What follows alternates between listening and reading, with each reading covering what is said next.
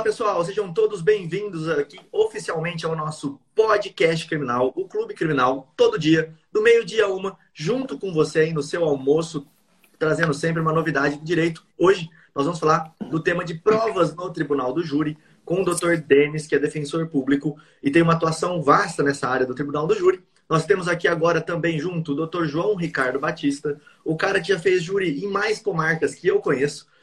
Que dizem que ele fez júri até na Lua. Né? E comigo, Rodrigo Alvarez, também sou defensor público aí há mais de 10 mil anos. Bom, vamos lá, fala, João. Fala pessoal, bom dia a todos. É com grande prazer que nós iniciamos mais um episódio do nosso podcast Clube Criminal. Quero agradecer a todos que estão aqui presentes, sempre pontualmente ao meio-dia no Instagram e a você também que está pegando o replay no Spotify. Para assistir os mais de 50 episódios, sempre com convidados mais que especiais, vá lá no Spotify, busque Clube Criminal e simplesmente esbalde-se à vontade com todo esse manancial de conteúdo. Quero agradecer também aqui a presença do nosso convidado especialíssimo, Dr. Denis Sampaio. Fala da onde você é, fala quem é você, qual que é a sua atuação, para que quem não te conhece, quem não te conhece, passe a te conhecer. Tá bom. Primeiro quero agradecer aí a vocês, Rodrigo, João. É, desde o convite eu comecei a mexer ali na, na, nas redes sociais de vocês, já vi que é um grande sucesso. Parabéns, uma iniciativa muito bacana que, especialmente agora com essa situação nossa aí de pandemia, vocês estão, movimentando bastante é, é, as redes sociais e passando muito conhecimento para os advogados, advogadas criminalistas. Isso é bem legal, bem legal mesmo. Parabéns. Bom, Obrigado, Fer. Meu nome é Denis Sampaio, sou defensor público há mais de 20 anos sempre atuando na área criminal, especialmente no Tribunal do Júri. Antes de ser defensor público, fui advogado, ou seja, advogado criminalista, ou seja, mais de dois. Se, se João falou aqui, é, aliás, o Rodrigo falou aqui que tem mais de 10 mil anos, eu acho que eu tenho mais de 20 mil anos nessa atuação aí da, da defesa criminal. É, antes, antes de ser defensor é, já era professor, então tenho mais tempo de magistério do que de defensoria, também sempre atuando na área criminal, né? É, sempre no, no direito no processo penal, sou mestre em ciências criminais, doutor em ciências criminais, ou seja, é, são duas décadas aí de muito estudo e aprendendo muito com vocês. E sou defensor público, e sou defensor público aqui no Rio de Janeiro, titular do segundo Tribunal do Júri aqui do Rio de Janeiro. Perfeito. Pessoal que está assistindo aqui ao vivo, aqui em cima tem uma setinha, em cima da cabeça do Rodrigo. Clica ali, você vai já abrir o perfil do Dr. Denis Sampaio. Não tem problema você sair um pouquinho e voltar. Vai lá e acompanha o Dr. Denis, tá? Nem precisa sair, João. Só clicar aqui na setinha, já dá para seguir todo mundo. Legal, legal, legal. Então, eu, também tenho, eu, também venho, eu também venho fazendo bastante né, é, é, é, conteúdo, aí, especialmente de provas e tribunal do júri. Então, se o pessoal seguir lá, acho que vai ser legal também, essa parceria com vocês. Show de bola. Vamos começar nosso tema, então, para falar agora do, de, uh, do tema, né? Provas no Tribunal do Júri. Quando a gente fala esse tema, o que me vem na cabeça é a produção de prova em plenário. Você quer dividir? Você quer falar do plenário? Como é que a gente pode fazer aqui, Denis? Vocês que mandam, vocês que mandam. Eu acho o seguinte: o Tribunal do Júri, o Tribunal do Júri é um procedimento realmente especial. O João sabe muito bem disso, né? Já estou em todas as comarcas do Brasil e talvez como o João apontou aí, como o Rodrigo apontou, da Lua, é, sabe que o procedimento ele é totalmente diferente do procedimento ordinário, né? Então ele tem as suas especificidades na primeira fase e na segunda fase. Se vocês quiserem, a gente pode fazer uma divisão de primeira e segunda uhum. fase. Claro, vamos lá. Posso falar? Pode, pode, pode ir. Bom, é, bom seguindo nessa linha, né, nós temos dois, dois momentos é, realmente diferentes, mas sempre com foco no plenário. Quando eu digo foco no plenário, é que a regra, a, a decisão do, né, né, né, do, mérito da discussão dos crimes dolosos contra a vida serão, será é, tomada em plenário do júri, não por causa daquele princípio do indúbio pro sociedade, que a gente sabe que isso não existe, isso é, é um discurso autoritário, inconstitucional. Mas a regra é que lá sejam tomadas decisões, justamente porque a Constituição diz que quem tomará as decisões dos crimes dolosos contra a vida será o Conselho de Sentença. Ou seja, a regra constitucional é que nós tenhamos a segunda fase. há um filtro entre a primeira e a segunda fase. Indiscutivelmente há esse filtro. Mas o filtro é que, como regra, ele acaba sendo mais extenso do que uma decisão condenatória e seguindo lá para a segunda fase. No entanto, todas as vezes que pensarmos em plenário do júri, nós temos que pensar com um foco de defesa perante o juiz natural. Ou seja, desde o momento investigativo da primeira fase e nos preparando para a segunda fase, pensando em regra em plenário. Portanto, se nós temos uma primeira fase, uma primeira fase de discussão probatória, nós temos que ter técnicas e regras específicas e estratégias. Isso é muito mais importante para o advogado e a advogada que está nos acompanhando aqui, porque nós temos que atuar com estratégia em todas as searas. Mas o Tribunal do Júri, com a sua especificidade, porque ao final você vai ter toda uma, uma, uma, uma, uma repetição ou não da primeira fase. Então, as suas estratégias na primeira fase surtirão reais efeitos para a segunda fase. Então, tem dois pontos é, é, é, que o João conhece muito bem, de extrema relevância no procedimento do júri, e que muitas das vezes o advogado, o advogado criminalista, é, é minimiza a sua importância, que é a resposta e o 422. Ou seja, é o momento de nós introduzirmos a discussão probatória, as nossas estratégias probatórias na resposta para a primeira fase e depois o 422 para a segunda fase. Muitas das vezes eu vejo, eu como defensor, recebo muitos processos de advogados que acabaram renunciando. E a renúncia se dá por diversos fatores, especialmente Tribunal do Júnior, horários que não foram pagos, é, advogados que não estão preparados para enfrentar um plenário, ou divergência com seu cliente, que sei lá.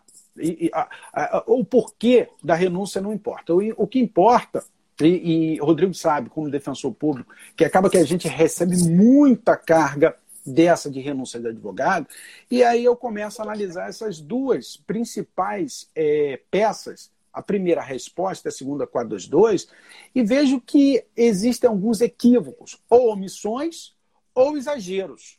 A resposta, às vezes, vem com uma estrutura de, de, de conteúdo, jurisprudência, doutrina, aquele negócio todo que, na prática, é, é, o, o, o, Rodrigo, você sabe muito bem, o juiz nem lê. E o Eu que até, é...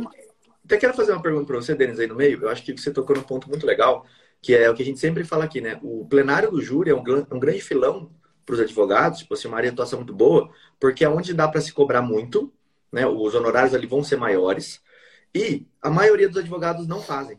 Então, o tanto de processo que a gente recebe na defensoria, porque o advogado não está pronto, por N razões, como você disse, mas ali tem uma abertura muito grande, né? Porque a gente atua por crimes, inclusive, que o réu teria condição. E aí a minha pergunta, você vai nesse ponto. Você já em quantas, é, vamos perguntar assim, quantas impronúncias, é, absolvição sumária, melhor, pronúncia não, mas quantas absolvições sumárias você já viu nesse, nessa teu caminhar aí do Tribunal do Júri especificamente? Você sabe contar? É, quantificar eu não consigo. Todo mundo me pergunta, Denis, quantos júris você já fez? Eu não, eu não, não, não coloquei, são 20 anos nisso, é muito júri, e eu não, não, não, nunca quantifiquei. Concordo contigo que existem pouquíssimas absolvições sumárias, pouquíssimas. Mas não existe por esse procedimento. Por esse procedimento. Tem, tem dois fatores aqui envolvidos. Primeiro, que é o procedimento por si só, que já indica a regra lá para o plenário. O segundo é que o nosso sistema está todo equivocado, né, o, o Rodrigo? Está todo equivocado, né, João?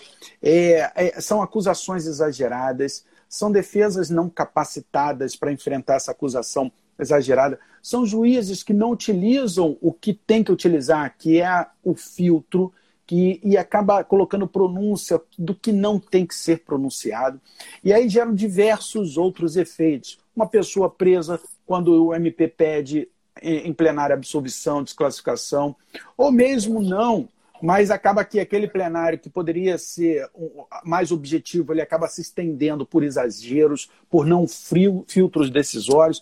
Então, voltando à tua, à tua pergunta, já vi algumas? Já. Poucas, sim, poucas. Em pronúncias. Desclassificação a gente vê até mais. É. Desclassificação a gente vê até porque o crime é tentado, aí a vítima passa aquela informação de desistência voluntária, confronto entre traficante, supostos traficantes e policiais. Desclassificação nós vemos mais. Aí em pronúncia e a, e a absorção sumária são poucas, mas existe. São poucas. É que eu, é que eu, na, eu fiquei um tempo, né, uns dois anos só, específico no Tribunal do Júri. É, e antes disso também, por uns dois, três anos ali, eu atuei em uma comarca que era mista, então fazia também júri. E foi só um caso até hoje de é, absorção sumária que eu efetivamente consegui, vou falar até consegui, porque foi no tribunal. Não foi nem no juiz de primeiro grau. É, é. Então é muito raro, né? Rodrigo. O, o, tribunal vai depender também da Câmara Criminal. É aquela roleta russa do nosso sistema judiciário que, infelizmente, a gente sabe que existe. Você sabe que primeiro, o, o, João, só para antes de, de, de, de, te interromper, você sabe que o, o, o, Rodrigo falou aqui, o primeiro, a primeira absorção sumária. Você sabe que eu enfrentei semana passada, chegou para mim, o primeiro caso de induzimento a suicídio. Há 20 anos eu vou defender o primeiro caso de induzimento a suicídio. 20 anos depois. Olha só, tem crimes que não são usados, né, dizer assim. É. Vai lá, João. Muito Desculpa. interessante, muito interessante. Pessoal, só para esclarecer aqui, tem um detalhe muito importante com relação à absorção sumária que muitas pessoas desconhecem. A absorção sumária, ela pode acontecer, ela geralmente acontece quando não há o arquivamento diretamente pelo Ministério Público. E ele acaba denunciando um caso que era caso de arquivamento. Ah, mas pode ter arquivamento no, no, no júri? Pode sim. Há casos que a legítima defesa é tão flagrante, mas tão flagrante, que o próprio Ministério Público pode reconhecer aquela legítima defesa. E aí, naquele momento, onde ele sendo o opínio delicti, né, ele, ele que é o, o, dono da ação penal contra alguém, ele entende que não há ilicitude no fato e não há crime a ser denunciado.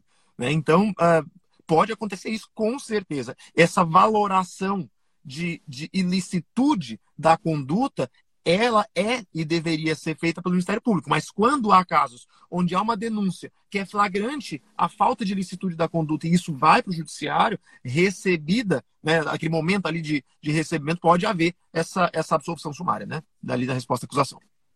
É isso aí. É isso aí. Mas voltando, então nós temos a estratégia, na, na a resposta acaba é, muitas das vezes, o advogado colocando muito conteúdo desnecessário, antecipando a sua tese. É, isso é uma quebra de estratégia muito complicada. Então, é é, é, é, antecipa a estratégia, mas minimiza no que é o mais importante, que são as provas. As testemunhas reais, a, as diligências. O, o, João sabe muito bem, na primeira fase, as pessoas, muitas das vezes, acabam rolando testemunhas de caráter isso aí pode ser um tiro no pé na primeira fase absurda, porque o, a, a, relação subjetiva do acusado na primeira fase é pouco analisada.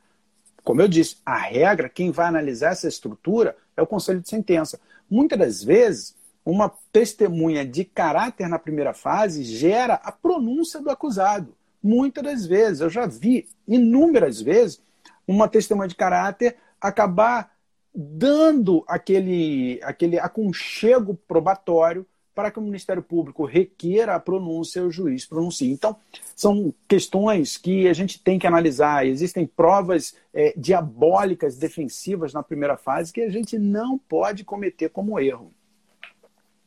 Mas você ia falar alguma coisa? João, não, é, tem uma pergunta que eu acho que é legal nesse ponto, né? Se você deve levar as testemunhas ao plenário ou aproveitar já essa primeira fase para ouvir, para explorar? Qual que é a estratégia que você usa, Dani? Você gosta de levar a testemunha lá para o plenário? Você acha que é melhor já saber antes o que ela vai falar ali e levar ela na primeira fase? Você guarda alguma testemunha para o plenário? Isso é uma pergunta interessante também.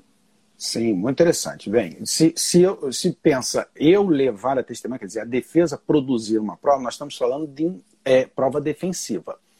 E, o primeiro ponto é: eu acredito que o plenário tem que ser o momento realmente de produção de prova. Mesmo que hoje todas as provas sejam gravadas na primeira fase, a repetição em vídeo para isso minimiza muito a tomada de decisão pelos jurados. Então, a humanização da prova, é um tema que eu gosto muito, foi tema do meu doutorado. A humanização da prova é aquilo que deve ser realmente observado para que os jurados tomem as suas decisões. E quando você, defesa, tem o controle dessa prova, quer dizer, sabe realmente quais são os limites ou até onde essa defesa, essa testemunha defensiva pode chegar ou abusar dela, é o momento de você estrategicamente saber qual o seu qual o local processual para produzi-la. regra, regra, e aí vamos como regra. No direito existem regras e, naturalmente, todas as regras possuem suas exceções. Regra: a minha produção probatória defensiva se dá em plenário do júri. Se dá em plenário do júri. É um momento em que eu consigo trazer a maior estrutura de, de informação e de humanização. Eu tenho certeza absoluta que uma testemunha de defesa que viu o fato, que viu o fato em plenário, surte muito mais efeito do que na primeira fase. Doutor, deixa eu fazer uma pergunta.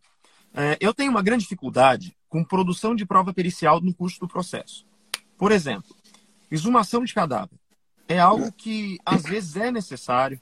Eu já tive processos onde a prova do, da, da, inocência do crime e, quem sabe, até de, da, da confirmação da versão supostamente isolada do réu estaria no cadáver da vítima a partir de, sei lá, é, projetos, projéteis não transfixantes, que mostra que a vítima teria sido atingida por mais projéteis do que todo mundo diz, ou seja, um terceiro teria tirado, isso legitimaria uma legítima defesa da, da, do acusado, enfim. O projétil estava lá dentro do corpo, eu não consigo, o juízo nega, prova pericial. Outra coisa, perícia em celular, às vezes tem lá, eu sei que se periciar o celular estava. Então, nega-se muito provas periciais para a defesa. Né? É, como superar isso, doutor? Dois pontos aqui, o, o, João. Primeiro ponto, a defesa muitas das vezes fica muito refém do princípio da presunção de inocência.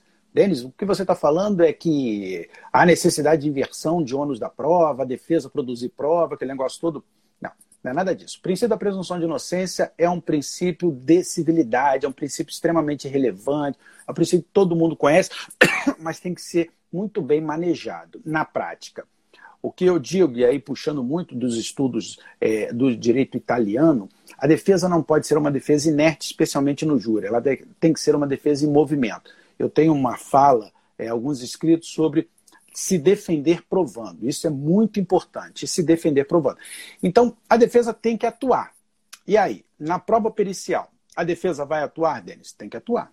Tem que atuar. Sigo no segundo ponto é, da sua fala. A, o advogado ou advogada tem que pensar que estuda muito direito penal, estuda muito processo penal, criminologia. Isso é o básico para qualquer a, a, atuação na área criminal, especialmente do Tribunal do Júri e todas as outras né, disciplinas multidisciplinares aí. Mas a prova técnica, a prova pericial, a gente não conhece. Denis, você está me dizendo que você não conhece? Não, eu, eu estudo isso há 20 anos e realmente conheço pouco. Pouco no sentido de é, me igualar a um perito. Então, você que é advogada, você que é advogado, tem que ter em todos os procedimentos do Tribunal do Júri alguém ao seu lado que tenha especialidade nas matérias. Então, um dos pontos principais, João, principalmente para advogado, para advogada, o defensor e a defensora fica um pouco é, é, limitado por uma questão financeira do, do assistido. Mas aquele cliente que tem uma condição financeira tem que contratar assistentes técnicos. Ainda que não existam é, é, é, é pareceres para serem juntados ao processo. Mas um assistente técnico vai pegar um laudo pericial, um laudo de balística, um, um, um exame de corpo de delito e vai estudar tudinho contigo, quais são as possibilidades, as impossibilidades, e te trazer ali uma técnica prática, estratégica, para que você atue de forma muito mais objetiva. E com essa objetividade, você vai requerer algumas provas que o julgador talvez indeferiria se você fizesse esse requerimento de forma genérica. Mas se você objetivasse o seu requerimento, fica difícil dele indeferir. E se indeferir, claro, violou a plenitude de defesa, e vamos discutir nos tribunais essa violação, o limite probatório da, das partes, o limite decisório do julgador. É, resumindo a tua pergunta, as provas técnicas elas devem ser muito bem estudadas. E muitas das vezes nos capacitamos para isso, mas precisamos de algum contato, de algum diálogo com pessoas capacitadas, especificamente capacitadas para esse tema. É um tema que não podemos, especialmente no Tribunal do Júri, não podemos é, inobservar. Eu estou vendo aqui que entrou o promotor Diego Braga. Talvez ele seja promotor de justiça. Ele, nós, é. é, é assim, nós sabemos nós sabemos que o Ministério Público ele tem toda uma estrutura, né, é, é, um background ali que o promotor, o Diego, quando tiver com dúvida, ele vai lá na sua instituição, bate na porta de um perito e diz assim, no GAECO ou qualquer outra é, compos aí vai depender de cada estado, vai bater, ela vai falar, eu estou com esse problema aqui, eu estou com esse problema aqui. E aí nós precisamos resolver. Aquela, aquele grupo específico de técnicos vai dar todo um, um, uma estrutura, um conteúdo, um alicerce para o Diego fazer uma belíssima acusação. Nós da defesa, para que tenhamos um efetivo contraditório, precisamos disso também. Ô, Denis, deixa eu fazer uma pergunta. É, você acha estratégico rolar uma testemunha que não é uma testemunha que viu o fato, mas, por exemplo, igual você falou, eu estou estudando esse processo do júri junto com um assistente técnico meu. Então, vamos lá, um médico que vai falar para mim sobre a, a, a, medicina legal ali. E aí eu arrolo esse médico que não fez laudo, que não participou de nada do processo, mas para fazer perguntas técnicas para ele. Uma, teste, uma testemunha técnica, vamos, vamos chamar assim. Eu sei que tem o um nome correto na doutrina, mas vamos chamar assim. Uma testemunha técnica ali. Ela não fez nenhum laudo no processo, ela não viu nada, mas ela estudou o laudo comigo. Eu quero que ela vá lá para falar as possibilidades, como médico, do que até onde se pode ou não ir. Você acha isso interessante e em qual fase processual? Interessantíssimo, isso chamado testemunhas expert. Isso a acusação faz em muitos processos, especialmente processos complexos, nós sabemos muito bem disso. É, a rola peritos que nem mesmo atuaram, delegados de polícia que atuaram, mas atuaram, na verdade, como é, é, é, presidente daquela investigação, mas realmente não investigaram. E a defesa tem que fazer isso sim, contratar não é, não testemunhas, tá? Porque nós temos um limite, e aí nós sabemos, e vocês estão fazendo um trabalho sério, nós sabemos o seguinte, e eu fico muito tranquilo em falar aqui. Eu tenho um curso é, específico de estratégias e técnicas no Tribunal do Júri, e eu fico muito tranquilo de fazer isso, porque eu me pauto sempre pela ética profissional e pela ética institucional. Quando nós temos essa ética, nós temos a possibilidade de gerar conteúdo respeitoso em todos os procedimentos, especialmente no Tribunal do Júri. Então você não vai contratar uma testemunha, mas na verdade você vai contratar o conteúdo daquela testemunha. E aí, quando você leva um médico, é, a, contratação às vezes nem mesmo gera é, honorários, tá? Mas você vai, contra... vai chamar aquele médico, arrolar aquele médico, produzir uma prova técnica são as chamadas testemunhas experts, para nos descrever algo que nós não sabemos, algo que o, o jurado, especialmente, não sabe. É, por isso, por isso, o que eu acho, o, o, o Rodrigo, mais interessante nesse momento é que essa te testemunha expert ela seja, em regra, arrolada na segunda fase, salvo, salvo se na primeira fase nós estamos discutindo algo que pode gerar uh, um efeito decisório diferente da pronúncia. Vou dar um exemplo. Quando você tem confronto entre policiais e supostos traficantes, tá? E você está defendendo o policial. O policial. Nessa defesa do policial, melhor do que ninguém é ele que está lá naquele confronto, sabe toda a dinâmica do local, a dinâmica fática, mas existem algumas questões, algumas questões que são realmente relevantes para gerar uma desclassificação ou mesmo uma absorção sumária. O, o, o, João deu exemplo aí. É um projétil que transfixou, não transfixou. Então nós temos que saber um, chamar um perito, perito de local, por exemplo, ainda que não tenha trabalhado no, no, no processo, para analisar o local dos fatos e saber se na transfixão é a, a, o projétil acertou de qual forma um muro, um anteparo, um chão, se foi de diagonal. Porque se foi diagonal, a pessoa está numa posição. Se foi de cima para baixo, num, num ângulo de 90 graus, nós tá, sabemos que uma pessoa está deitada e o disparo se deu dessa forma. Então, essa. E, e talvez nisso não vai gerar uma legítima defesa. Então, se eu tenho essa discussão, para que, que eu vou arrolá-lo para a primeira fase? Nesse ponto pode me prejudicar, inclusive, com uma estratégia defensiva. Agora, se o eixo de discussão se deu num, num, ângulo não de 90 graus, de 35, de 40, 40 graus, de 45 graus, nós podemos ali compensa, começar a discutir realmente um conflito armado entre pessoas. Então, eu digo para vocês, qual é a beleza do, do ju? Qual é a beleza do procedimento criminal, mais especialmente nossa fala do Tribunal do Júri? O João, que conhece todas as comarcas do Brasil, sabe disso. É que cada caso é um caso. Cada caso é um caso. Se vocês me chamam assim, falam assim, meus alunos às vezes falam, ah, Denis, dá uma aula sobre feminicídio, sobre confronto, sobre. Olha, eu posso até fazer, porque são inúmeros casos que eu atuo. Só que não vai ser uma coisa real, porque ainda que a gente tenha uma certa repetição, cada caso vai ser um caso. E, e, e a beleza desse estudo de casos no júri é justamente isso. Cria para nós essa, essa paixão de estudo diário, porque vai depender. Então, em regra, essas testemunhas expert eu acho interessante para a segunda fase.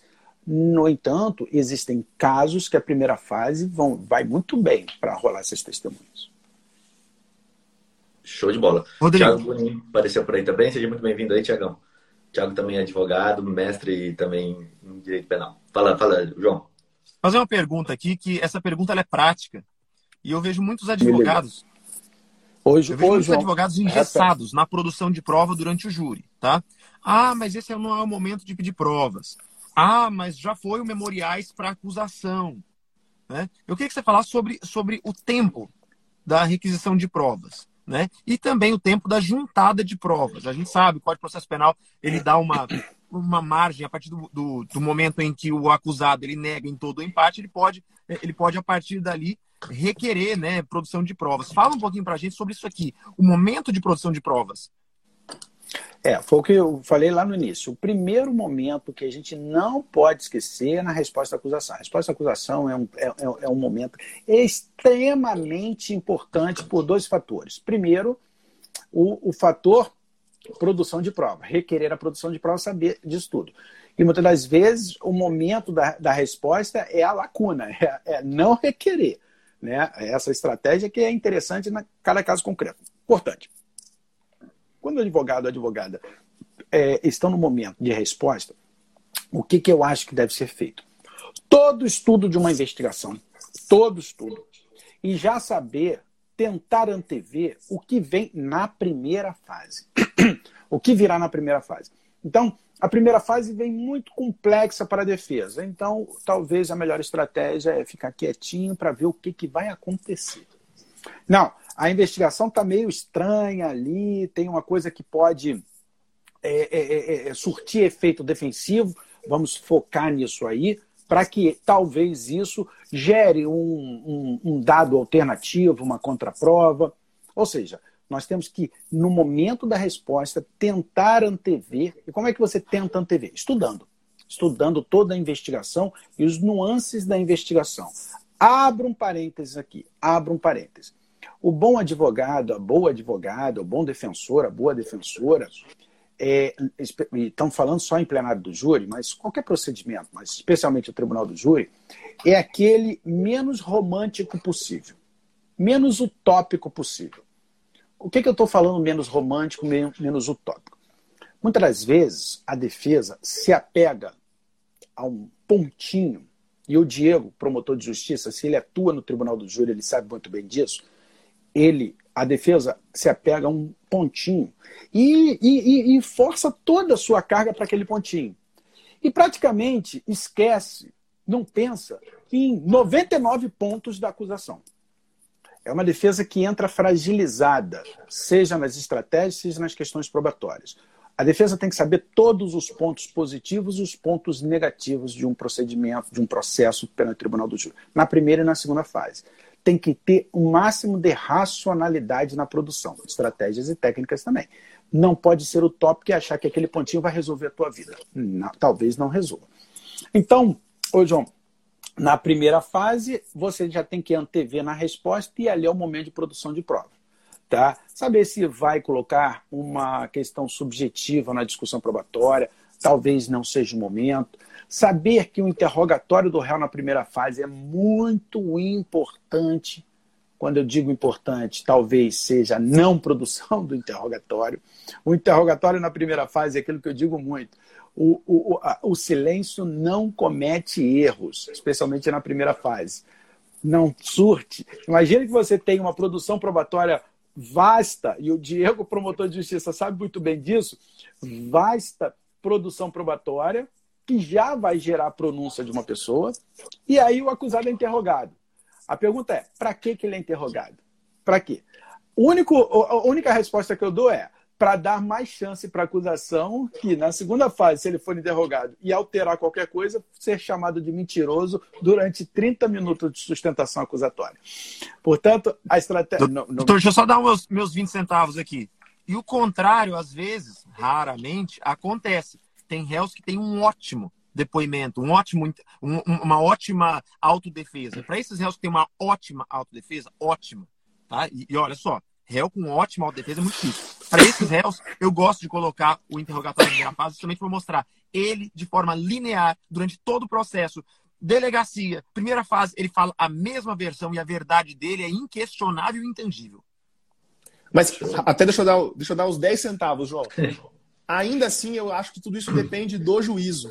Por isso é muito importante é, é, é entender aonde que você está atuando. E o João, que advoga em todo o país, né, faz júri em todo o país, uma coisa que eu aprendi, inclusive num júri é, que fiz, é que chegou numa comarca onde você nunca atuou, não tem um colega advogado, procura o defensor público da comarca.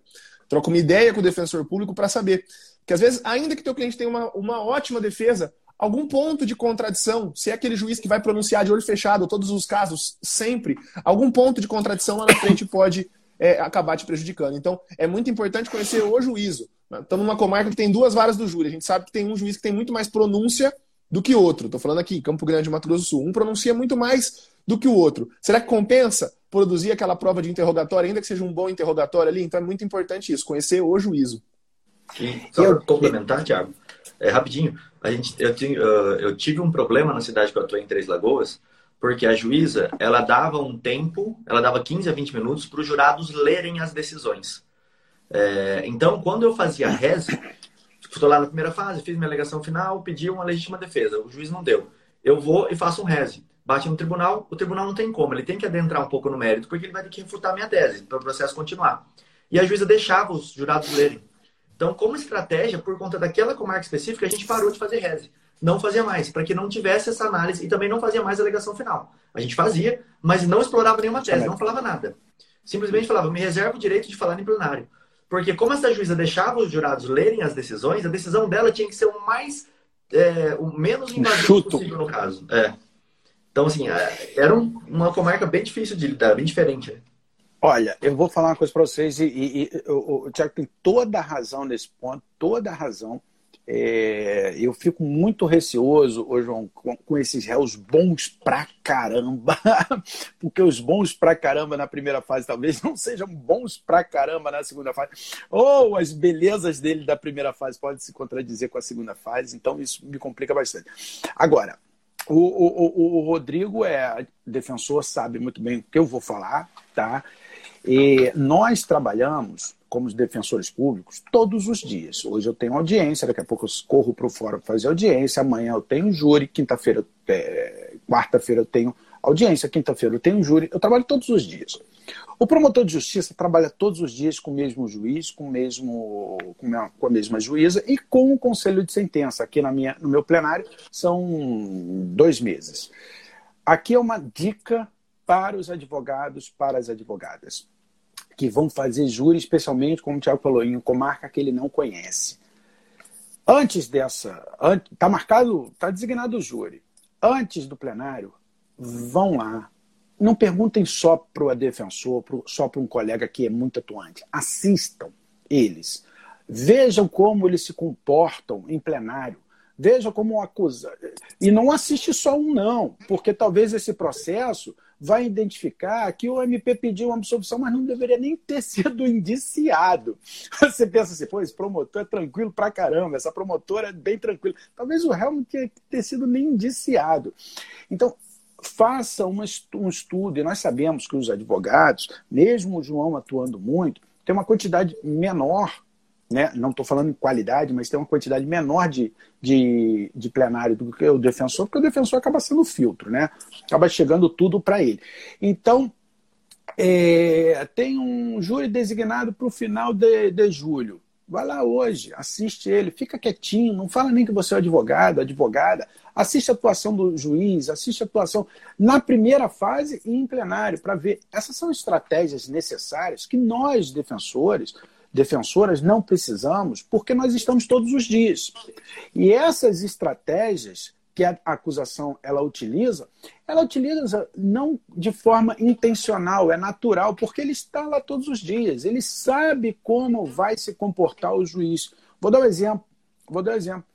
É, na, em plenário, em plenário, todos os promotores que atuam comigo aqui sabem muito bem que eles não fazem perguntas. Eles nem precisam fazer, eles já sabem que a, as perguntas para o acusado é tão somente realizada pelo juiz presidente e pelo conselho de sentença. Então, ele já sabe como é o meu atuar. E ele não vai precisar nem discutir. Acabou, ele olha para mim e fala: Não, você não vai fazer pergunta. Tá bom, tá ótimo, vai passando. Então, essas questões são questões necessariamente estratégicas que o, acus... que o advogado, a advogada tem que saber, especialmente quando estão indo para outra comarca. Fazem total diferença e vocês sabem muito bem disso. Com certeza. Perfeito. Tem uma pergunta Rodrigo, que eu achei interessante. Continua a resposta do momento da produção de provas, que eu acho que a gente acabou enveredando por outros caminhos. Né? Durante Desvirtua. todo o processo, até, até, até onde pode se produzir provas, quais os momentos possíveis. Eh, se puder abordar isso para a gente, doutor. E tinha uma pergunta aqui que eu acho que vai encaixar nesse meio, que é, quando o juiz nega minha prova, tentei produzir pedi uma prova policial, pedi uma exumação e o juiz falou: não, não vai fazer exumação. O que, que a gente poderia fazer nesse caso? É, ontem, ontem, ontem não, sábado, um colega, um grande advogado criminalista aqui do, do Rio de Janeiro entrou em contato comigo numa, nessa mesma situação. Denis, tem uma testemunha, tem uma testemunha que eu requeri a, a, a substituição, apresentei algumas testemunhas lá na resposta e o juiz indeferiu ele indeferiu porque diz que já houve preclusão. O que? Isso estamos falando da primeira fase. E o que que você, o, o que que você acha que eu devo fazer? Eu falei, olha, colega, é simples, simples. Você pode discutir isso em habeas corpus para apontar que houve violação ali da sua ampla defesa na primeira fase, plenitude de defesa, tem essa discussão né, o momento realmente de plenitude de defesa, mas você pode impetrar um habeas corpus e discutir, e aí o tribunal pode determinar que seja realizada aquela prova ou não.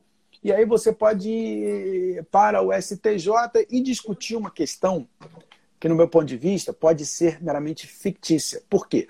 Talvez nem mesmo essa pergunta tenha real valor para aquele momento.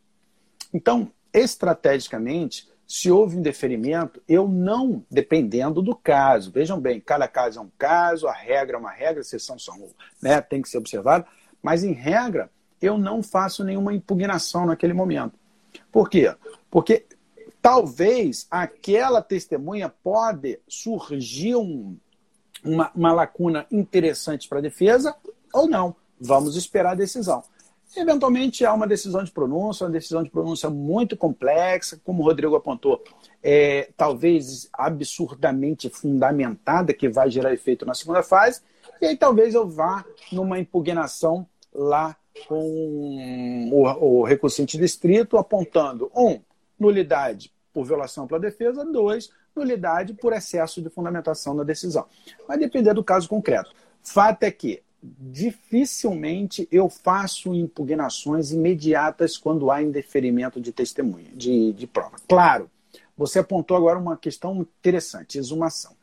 A exumação ou uma prova pericial, ela, se não for produzida naquele momento, eu posso ter até uma perda de uma chance probatória, defensiva, porque, na verdade, você tem ali um perecimento né, do que né, a doutrina fala do elemento sensível deixado pelo crime, né, desses vestígios deixados pelo crime. E aí, nesse caso concreto, se você vislumbrar um perecimento do, desse elemento sensível deixado pelo crime, talvez seja muito interessante a impugnação, não por violação à plenitude de defesa, não, por ampla defesa naquele momento, mas justamente pela perda dessa prova, perda de uma chance de prova defensiva. Então, o João, que, que eu acho? Eu acho que vai depender do caso concreto. Em regra, especialmente se for prova oral, eu não faço uma impugnação imediata, deixo para lá. Agora, na segunda fase já é uma coisa diferente. Porque na segunda fase, sabemos muito bem que nós temos uma discussão quanto à soberania dos veredictos que o tribunal, dependendo da Câmara, utiliza de uma forma mais, né, é, é como posso dizer, mais rígida e outras nem tanto. Então, se houver um indeferimento lá a partir da postulação pelo 422, aí eu dou uma brigada, vou adiante. Até porque, se eu não fizer essa produção de prova três dias antes do plenário, vai estar lá o artigo 479 que vai dizer: oh, não, agora não pode mais produzir. Então, o juiz pode estar calcado em normas é, né, processuais que acaba dando guarida ao indeferimento dessa prova para ele. Então, na segunda fase, eu vou embora. Vou embora, vamos brigar, porque vai violar minha plenitude de defesa. E sabemos muito bem que muitas das vezes o julgamento no plenário do júri é único. Condenou, para às vezes a gente tentar rever, reverter essa situação é de uma dificuldade danada.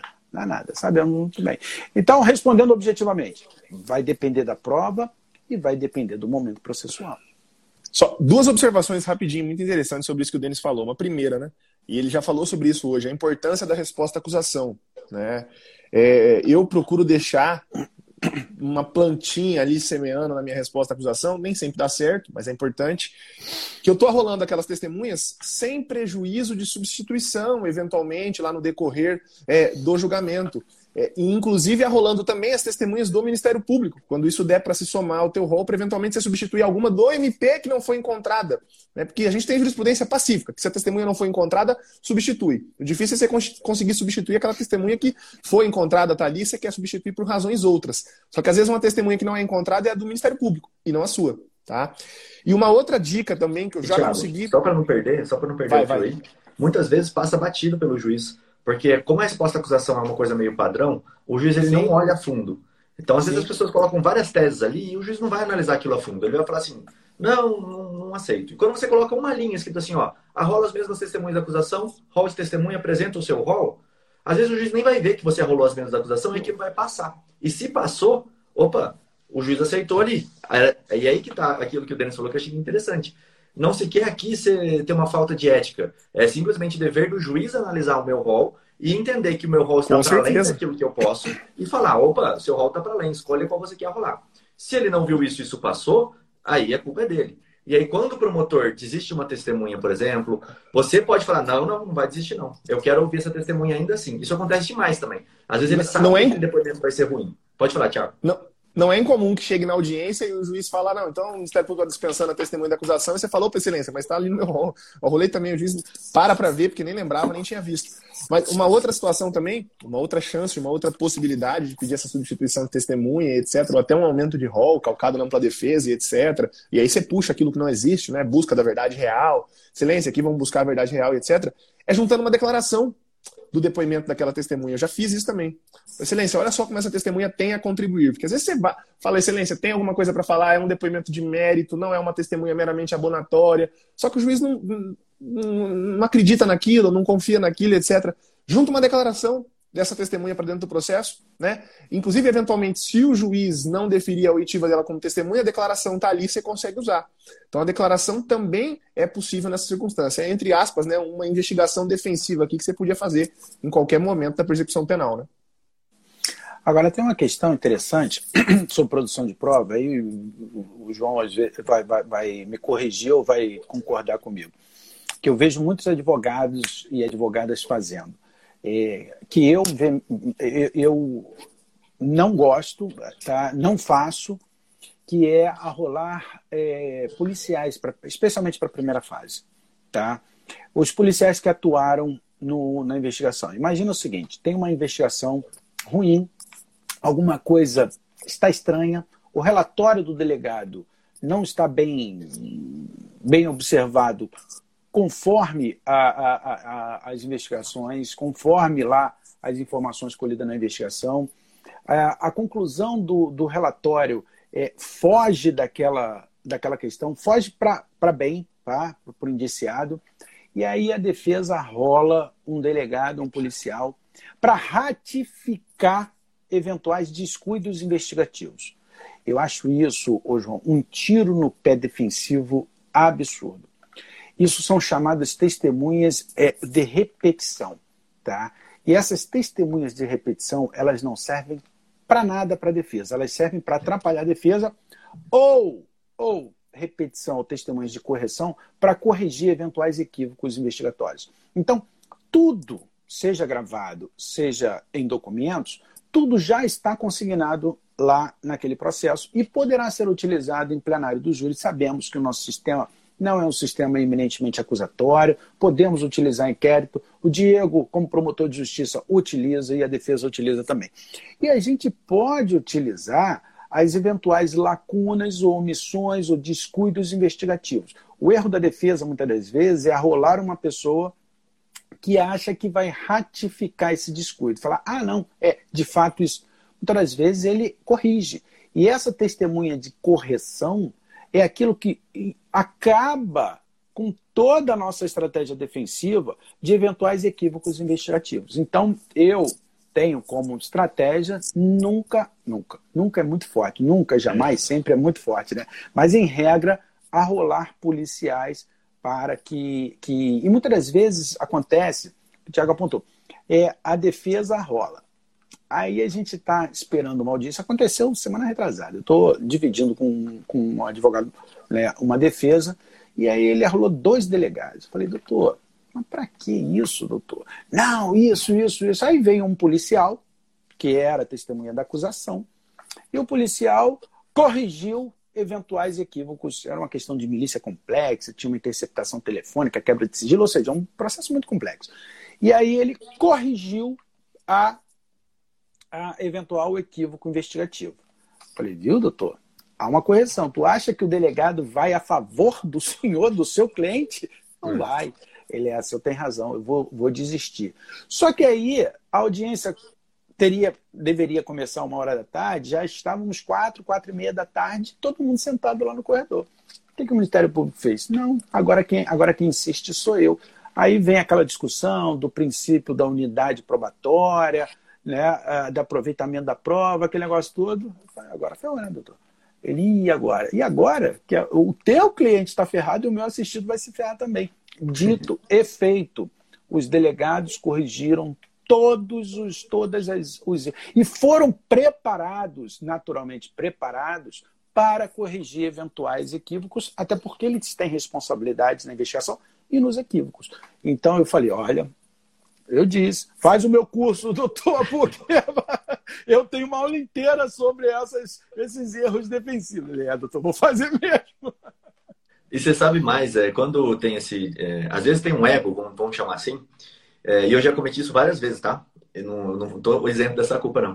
Eu tô ali, é, vou dar um exemplo que aconteceu faz tempo já. O réu falou o seguinte: era um processo de, de furto com arrombamento, e ele falou: eu, eu abri o portão, mas eu não estourei nenhum cadeado.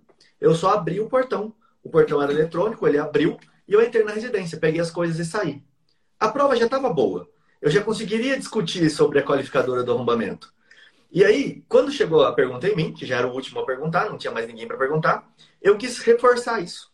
E aí eu perguntei para ele, viu? Então você não quebrou o portão em nenhum momento. Você só abriu ali e o portão abriu. Ele falou, é, eu abri até fazer um tá! Bem alto assim. Aí, opa, joguei toda a minha prova por água abaixo. Pelo isso... egoísmo de querer reperguntar, ou quando é para defesa, se o negócio está no ar e não foi confirmado, tipo ameaça, ficou no ar se ela teve medo ou não. Se não tá certo que ela teve medo, deixa assim, porque se você for perguntar, ela vai falar, eu tive medo. Isso é uma chamada deixa... isso, é, isso é só, tá, só para categorizar, isso é chamada testemunha de reforço, perguntas de reforço. As perguntas de reforço, quando existem as perguntas, quando, quando algum técnico, né, da defesa ou da acusação, especialmente da defesa, faz essa pergunta de reforço. Olha, hoje, oh, Rodrigo, eu fico todo arrepiado. Falei, ai, que merda. é, isso vai muito de encontro. Teve uma pergunta aqui, uma colega mandou agora há pouco no bate-papo. Poxa, o Denis estava falando sobre o silêncio no interrogatório, mas se o cliente fica em silêncio, ele acha que o advogado não está trabalhando, né? E a gente tem muito essa visão, né? De se falar que o teu cliente vai ficar ele ficar em silêncio, ele acha que você não está dando importância para a defesa dele, para o interrogatório dele. Você deixar de perguntar, às vezes, Passa uma palavra para a defesa, defesa sem perguntas. Eu não fazer uma pergunta, o cliente vai achar que eu não estou trabalhando. O Alexandre fala muito disso, né? O livro dele está até aqui no meu ombro, aqui, está aparecendo aqui. É, né? Essa parceiro. necessidade da gente né, querer fazer uma pergunta para mostrar trabalho, querer botar seu cliente para ser interrogado, jogar ele no fogo, né, para mostrar trabalho, isso é completamente uma visão distorcida, né, do nosso é. trabalho. Acho que falta você é. alertar para o seu cliente, dizer, olha, aquele promotor ali, se eu deixar você responder as perguntas dele, vai te fazer de gato sapato, né? É, essa testemunha, se eu perguntar para ela, vai mais te prejudicar. Então entenda isso, que tem momentos que a omissão ela é consciente. Né? É importante isso. É isso aí. Eu e falo muito. Talvez você não vá fazer perguntas, né, Thiago? Avisar o cliente, deixar ele preparado. Falar assim, olha, só vou fazer pergunta quando for pertinente. Se eu achar que tá bom, eu não vou fazer. Então não se assuste se passarem a palavra para mim e eu falar sem perguntas, porque isso é uma estratégia. E às vezes, para a gente, o, o, Rodrigo sabe muito bem disso, para o defensor, é, mandar ele ficar em silêncio, ele vai, pô, esse cara é meio vagabundo, não quer trabalhar, não quer. Entra numa outra discussão que não é de vocês. O advogado, advogada, ele meio que o, o, cliente fala, pô, mas esse cara não é bom porque não fez, não deixou eu falar. Não me deixou falar. Agora, é, o defensor, ele não fala que o cara é bom, o cara é vagabundo. Aí eu sempre falo para ele, bicho, olha só, a questão toda é o seguinte, a questão toda é o seguinte, se você falar, você vai utilizar 20, 30 minutos. Eu saio daqui todos os dias, quase 8 horas da noite. Não vai fazer diferença nenhuma para minha vida. Mas para tua faz, bicho. Se você falar, você pode sair condenado a 30 anos por um descuido da sua fala. Então vamos só fazer um equilíbrio de tempo. Fica quieto, cara. Vai, vai por mim. Eu faço isso há 20 anos. Fica quieto, que é a melhor coisa que você faz. Agora, é, é, tem, tem uma questão que acontece muito no dia a dia, que, é, que o, o advogado saiu, vem para mim, aí vem a família e fala assim: doutor, eh, não gostava daquele advogado. Olha, Sabe o que, que aconteceu, doutor? No interrogatório do meu filho, da minha meu esposo, sei lá, o advogado mandou ele ficar em silêncio. Falou, opa, nós já estamos falando com um belíssimo advogado, um advogado. Me dá o nome dele aqui que eu já estou querendo conhecê-lo, porque ele é muito. Que isso, doutor? Ele é muito bom. Ele é um cara estratégico, que na primeira fase a melhor coisa que você tem que falar, fazer é manter o silêncio. Porque não comete erro. Agora, nem plenário, e aí voltando à nossa discussão probatória, o réu ficar em silêncio é acobertador. É um dos piores problemas que a gente pode fazer. E vocês sabem muito bem disso. Júri de cadeira vazia ou réu em silêncio, a defesa já entra toda arrebentada. Então, na segunda fase, eh, para mim, os acusados só falam, só ficam em silêncio quando eh, o falar dele vai realmente prejudicar tudo. Porque o silêncio na segunda fase é acobertador. E, e deixa eu só fazer uma observação quanto a uma coisa que um comentário que rolou aqui no bate-papo do Sanches, tá? O João Ricardo até fez uma observação e eu tenho uma visão muito peculiar disso, até falo no, no nosso curso lá no Formando Criminalistas. É, depois da nova lei de abuso de autoridade, muita gente fala né? Quando é, essa consignação de perguntas, quando o Ministério Público resolve consignar a pergunta, é, é, é, crime de abuso de autoridade, eu vou impugnar o promotor, vou pedir para o juiz prender o promotor em flagrante por crime de abuso de autoridade. Nem sempre eu, Thiago, acho que é a melhor estratégia.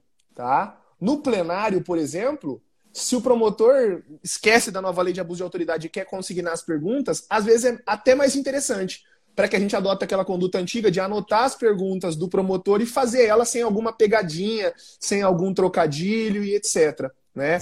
Então pense bem no caso em concreto, se esse é um caso de você insurgir. Não estou dizendo que não vai ter situações que você vai insurgir é, para alegar que aquilo é um abuso de autoridade do promotor ou de quem né, quiser inquirir o seu cliente quando ele quer ficar em silêncio. Mas em alguns casos é mais inteligente, deixa o promotor esquecer da lei de abuso de autoridade, eu quero mais que ele esqueça para eu poder consignar as perguntas e fazer as perguntas. Isso é muito importante também, depende da estratégia de cada caso. E o mais importante, para mim, que eu acho, é que é, muitas das vezes a gente tem, tem um nesse curso que eu faço tem uma aula inteira sobre erros da, da defesa. O primeiro, até um podcast que você falou do Alexandre, nós fizemos um, um junto. E o Alexandre no final falou assim: qual é o pior erro que a defesa pode cometer em plenário. Eu acho que o pior erro é fazer o júri para si e não para o réu. Então, muitas das vezes, a gente fica lá danado da vida com o promotor, danado da vida com o promotor. E vai querer, como o Tiago falou, vai querer fazer acontecer tal. É como se você tivesse ali tentando desopilar a tua raiva com aquele promotor. E às vezes esse, esse é, desabafo, quase que uma, um divã ali de um psicólogo, você vai sair bem. Pô, eu xinguei, eu fiz, eu aconteci, eu falei que ele cometeu abuso de autoridade, ele fez e aconteceu, e o teu cliente sai condenado a 30 anos. Então, muitas das vezes, muitas das vezes, é, é a, a, a, mesmo chateado com raiva, a permanência da racionalidade é o ponto mais importante, porque nós estamos ali defendendo pessoas.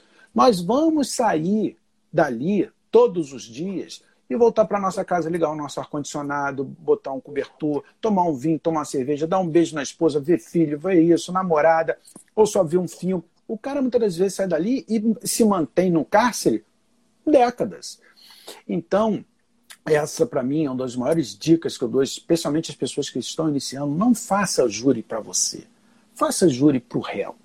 Faça júri responsavelmente para aquela pessoa.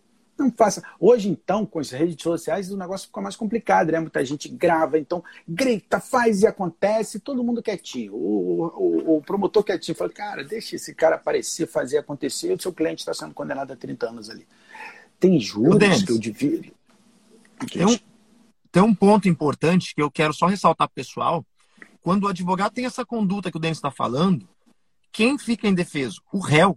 O réu fica indefeso porque você, advogado, está se defendendo, está se promovendo, né? Enfim, protagonismo no tribunal do júri é do réu, júri é garantia, júri é feito para o réu e por causa do réu, e não por causa do advogado. É isso aí. É isso aí. E eu, acho, eu vejo muito também, em cima do que o Denis está falando, é, profissionais que anotam tudo que o promotor falou, para na réplica vir e rebater cada uma daquelas informações que o promotor falou. Quando, na verdade, o que ele está fazendo é repisando aquela informação. Ele está deixando o jurado consciente daquilo que acabou de ser dito para ele. Então está reforçando uma informação que ele poderia trabalhar de uma outra forma. Seguir o que ele planejou e não a interferência do que o promotor falou. Né? Rodrigo, muito, no exemplo, jogo de futebol, não foram três um tiros que ele assim... deu, como disse o promotor. Eu estou reafirmando os três tiros. Pode falar, João. É isso aí. É que no jogo de futebol a gente tem aquela análise, né? Quem ficou mais com a bola? É o tempo de posse de bola. Então é exatamente a mesma coisa. Quando o advogado anota tudo, ele simplesmente está o tempo inteiro deixando a bola com o Ministério Público. O contrário, eu vejo que é muito, muito interessante. A gente puxar a posse de bola para a gente, advogado. Aí alguns advogados me perguntam, faz parceria comigo, mas como que você não vai rebater tal coisa? Mas peraí, vamos fazer as contas. Num júri que tem réplica, a gente tem, se não tiver correto, tá? Uma hora e meia de fala para acusação, uma hora e meia de fala para defesa, mais uma hora para acusação e uma hora para defesa. Olha a quantidade de tempo. Você acha mesmo que em cinco horas de fala, cinco horas, o jurado vai lembrar daquela vírgulazinha, daquele cabelinho no ovo que o promotor colocou ali? Não, meu amigo, não. Aqui com a gente, vamos trazer a discussão para a defesa. Eu não sei aí com vocês, é, com certeza tem, né? O Brasil tem, mas aqui no Rio de Janeiro tem muitas feiras locais, né? Muitas feiras é, é de bairros, né? A gente vai lá comprar fruta, essas coisas todas. E todas essas feiras têm lá aquela, aquela barraquinha da, da, da cana-de-açúcar com, com pastel, né? Eu adoro aquilo. Todas as vezes que eu vou na feira, eu tomo, como, tomo minha, minha é, é, é, caldo de cana e como aquele pastelzinho de queijo. Aqui é caldo pastel... de cana. Aqui é caldo de cana com chipa, aqui no Mato Grosso do Sul. Caldo de cana com chipa. O que chipa, que é, é tipo um pão de queijo paraguaio. Né? Da, ah, do Paraguai, tá. da Bolívia, é um pão de queijo mais, mais seco. Mas é a mesma combinação, uma delícia, a gente adora. É uma delícia. Olha aquele pão, aquele, aquele pastel Aquele pastel que, na verdade, tem. É, isso eu não conhecia, não. Até conheci. Quando eu for aí com, com, é, encontrar com vocês, eu vou querer comer isso aí. Quando, quando você vai lá comer aquele pastel, você né, está procurando o recheio do queijo. Muitas das vezes não tem. Você morde aquilo ali, é só pastel de vento. Vem aquele bafo na tua cabeça, na tua cara, que chega a te queimar. Aqui normalmente é isso. Tu tem que dar aquela mordidinha e esperar passar aquele vento. Muitas das vezes a réplica do promotor é isso, é um pastel de vento, não tem conteúdo nenhum. E aí a defesa tem que mostrar isso. Chegar e falar, olha, eu não vou nem reprisar, porque o que ele fez foi a repetição da primeira fase. E nós estamos aqui, na verdade, num momento dinâmico. Jurados, vocês não são bobos, vocês já tomaram a decisão. A partir do momento que o promotor falou uma hora e meia, a defesa falou uma hora e meia. Eu não vou ficar repetindo aqui vento quente, porque eu não quero queimar vocês. E numa fala dela, só vocês, colocou por, vocês colocaram por terra tudo o que eventualmente a acusação poderia falar e não falou, e aí vai abordar na tréplica. Agora, muito importante o que o João falou. É, é, veja que as pessoas se cansam. Vocês veem aí a gente, às vezes numa live dessa saímos cansados, as pessoas que estão ouvindo saem cansadas. Imagina os jurados. Os jurados ouviram testemunhas, ouviram, não estão no seu ambiente de tranquilidade, ouviram testemunha, acusado, ouviram isso, ouviram aquilo. Aí, a plena, aí os debates começam na madrugada. Porra, você tem, você tem o limite de uma hora e meia, você não tem a obrigação de uma hora e meia de explanação. Você tem, você tem é, é, é, é, o que você não pode deixar o réu indefeso, né? Falar 10, 15 minutos quando o promotor falou uma hora e meia, mas você não precisa cumprir uma hora e meia, porque você fica naquela repetição enjoada que o jurado fala, cara, não vou nem mais ouvir que esse cara, porque esse cara tá tão chato falando sempre a mesma coisa. E mais, e mais, é, é, o que vocês não, o que na sustentação não pode é, pensar é que vou falar um tanto e não entrar no conteúdo para deixar para tréplica, tréplica como a última fala.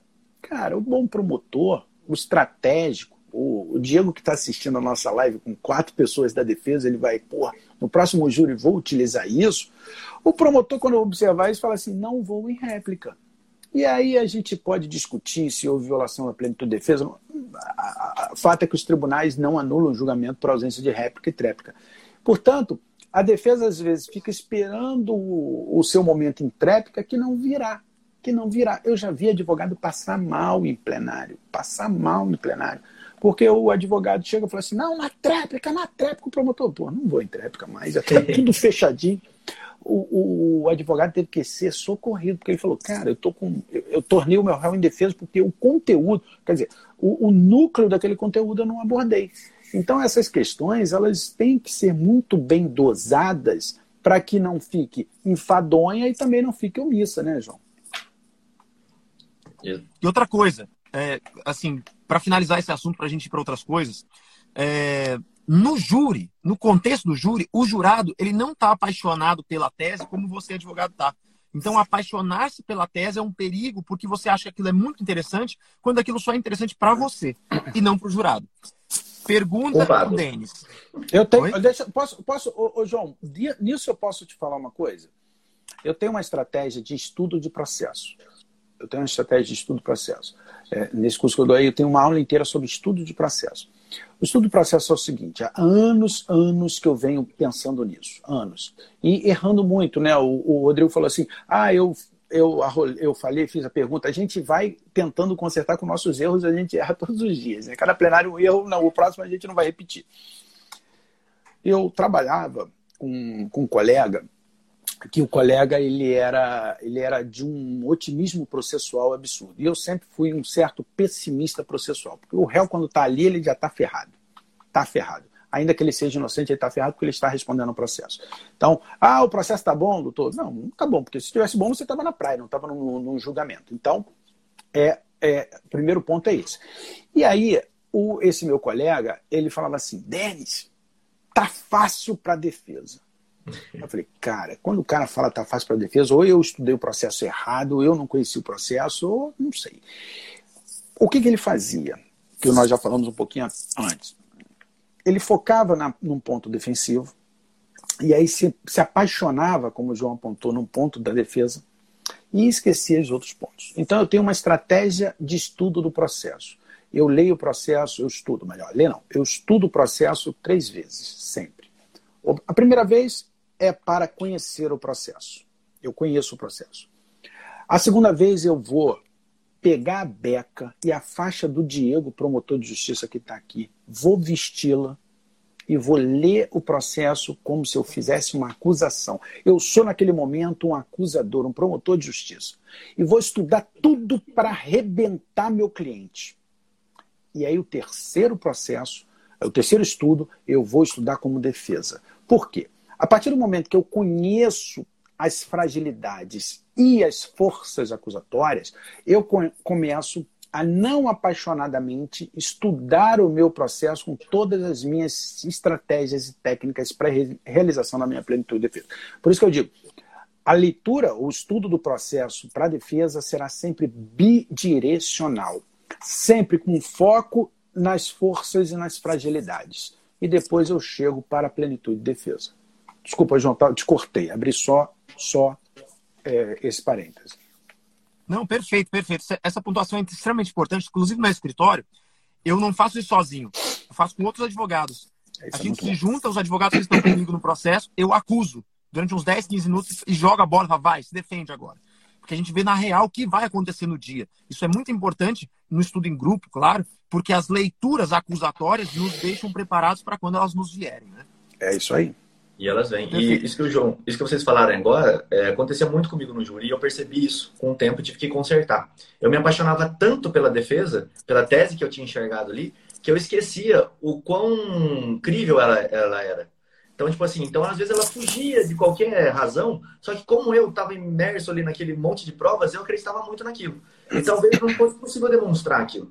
Então o Gustavo, que é um colega aqui que atua no Tribunal do Júri, ele fala uma coisa legal. Às vezes ele está estudando processo, né, discutindo sobre processo, ele fala, cara, eu não consigo pintar essa tese que você falou. Então eu acho muito legal essa visão dele. Eu não consigo pintar para o tribunal do júri essa tese que você está falando, por causa disso, disso, disso. E essa noção, eu achei, Tipo, isso que ele falou, eu achei fantástico, assim, sabe? De pintar. Eu, eu já sou um pouco mais, mais agressivo com o acusado. Falou, olha, o que você está falando é o seguinte: eu fiz um pacto com Deus. Deus faz milagre e eu advogo. Eu não consigo fazer milagre e Deus não consegue advogar. O que tu está falando é milagre. Reza, reza, porque eu não vou conseguir. Não vai dar, não. Vai dar ruim para você. Vamos ver o que isso não está legal. Ô, Rodrigo, Fico muito feliz de ter o Denis aqui conosco, né? Cara, que enxurrada de conhecimento, de informação. Tenho é. certeza que o pessoal gostou demais aqui. Nós estamos chegando, passando aqui, né, uma hora e dez de podcast. E eu só quero agradecer esse gigante aqui por tantas informações. O pessoal que gostou já acompanha ele aqui. Gostaria de abrir aqui para o Denis falar as últimas palavras aí, pessoal, por favor. Eu só tenho a agradecer a vocês, a, vim acompanhando desde que fui, fui chamado a, o trabalho de vocês. Eu acho que é um trabalho bem legal e, e... Rapaz, eu acho o seguinte, é, não sei se na área. No outro dia eu estava fazendo uma live aí com alguém, agora não me recordo quem, e falou assim: Denis, eu já atuei na área civil e eu não via essa interação de junção de força, não é só de conhecimento, de junção de força que tem na área criminal. Eu falei, eu acho também, eu acho que a área criminal, especialmente ponto defensivo, porque a gente sabe que isonomia não existe e nunca vai existir. Né? É, e não existe, e não existe porque a, a estrutura é assim, o Código de Processo Penal é assimétrico, não tem jeito, não tem jeito. Não estou criticando aqui uh, um Estado punitivista, não estou criticando aqui o Ministério Público, o Poder Judiciário, não estou. É a realidade. O processo é assimétrico e a defesa vai estar sempre fragilizada, até porque é um momento em que se apura a culpa de pessoas. Então, vai ter essa, essas fragilidades. Então, para minimizarmos, é, é, ou, não, ou nós acabar não sendo corresponsáveis com essas fragilidades, nós temos que nos fortalecer. Eu acho que o fortalecimento é justamente isso: é, é, é, é a interação com colegas, aprender com um, discutir coisas, conhecimentos, é, é ler livros bacanas, é, fazer os cursos de vocês. quer dizer, é juntarmos energias aí para que a plenitude de defesa, especialmente o Tribunal do Júri, e para além dessas questões do Tribunal do Júri, elas sejam devidamente observadas. E repito, Faço isso com muita tranquilidade, sou amigo de todos os promotores que eu trabalho, que eu já trabalhei, porque a, a acusação é e tem que ser estratégica e a defesa tem que ser também técnica e estratégica para que nós tenhamos um processo justo. Vocês sabem muito bem, a justiça do processo, ou o processo legal justo, não é aquele que demanda muitas condenações ou muitas absolvições. É aquele que demanda uma acusação muito forte e uma defesa realmente muito forte ética e, e, e, e técnica e forte. Então, eu estou aqui para agradecer a essa oportunidade de um debate, aprendi muito hoje com vocês e quando quiserem, podem me chamar, que eu estou aqui junto com vocês e, e aplaudindo. Pegando, vou comprar até, fazer até essas plaquinhas aí de aplauso. Vocês sabem que há seis meses atrás eu não sabia nem botar foto no Instagram. Eu ah, aprendi por conta dessa pandemia aí. Eu ainda sou no momento mais jurássico. Peguei a defensoria. Ô, Rodrigo, peguei a defensoria com máquina de escrever. Fiz muita petição com máquina de escrever. Então, mas é isso, pessoal. Obrigadão. Foi ótimo. Eu acho que vocês estão de parabéns. e a galera que está acompanhando aí vocês tem muito a aprender e é isso aí, juntar forças para gerar, né? Uma, uma defesa eficiente, uma defesa boa, uma defesa técnica, uma defesa estratégica, com conhecimento. E não com firulas bobas que a gente vê por aí. Né? A, a rede social é, não cria esse filtro, então o que eu vejo de firulas, sabe, até inocentes por aí, e quando você se depara com uma discussão é, é, é séria, o advogado, o advogado, quando se depara, tem que se se prender a isso, porque vale a pena e a nossa vida é essa, nós vamos nos aposentar nisso, então a gente cada dia mais tem que, que conhecer e aprender mais. Vocês estão de parabéns. Show, obrigado, obrigado João, obrigado Thiago. Foi show de bola. Quem quiser seguir, pessoal, que está aqui ao vivo já sabe, aperta aqui em cima. Ó. Se você está vendo pelo Spotify, vem para ouvir a gente ao vivo todo dia, do meio-dia até mais ou menos uma hora. Valeu e até a próxima. Obrigado, Denis. Obrigado, Thiago. Até amanhã, obrigado, pessoal. Tchau, valeu, um abraço.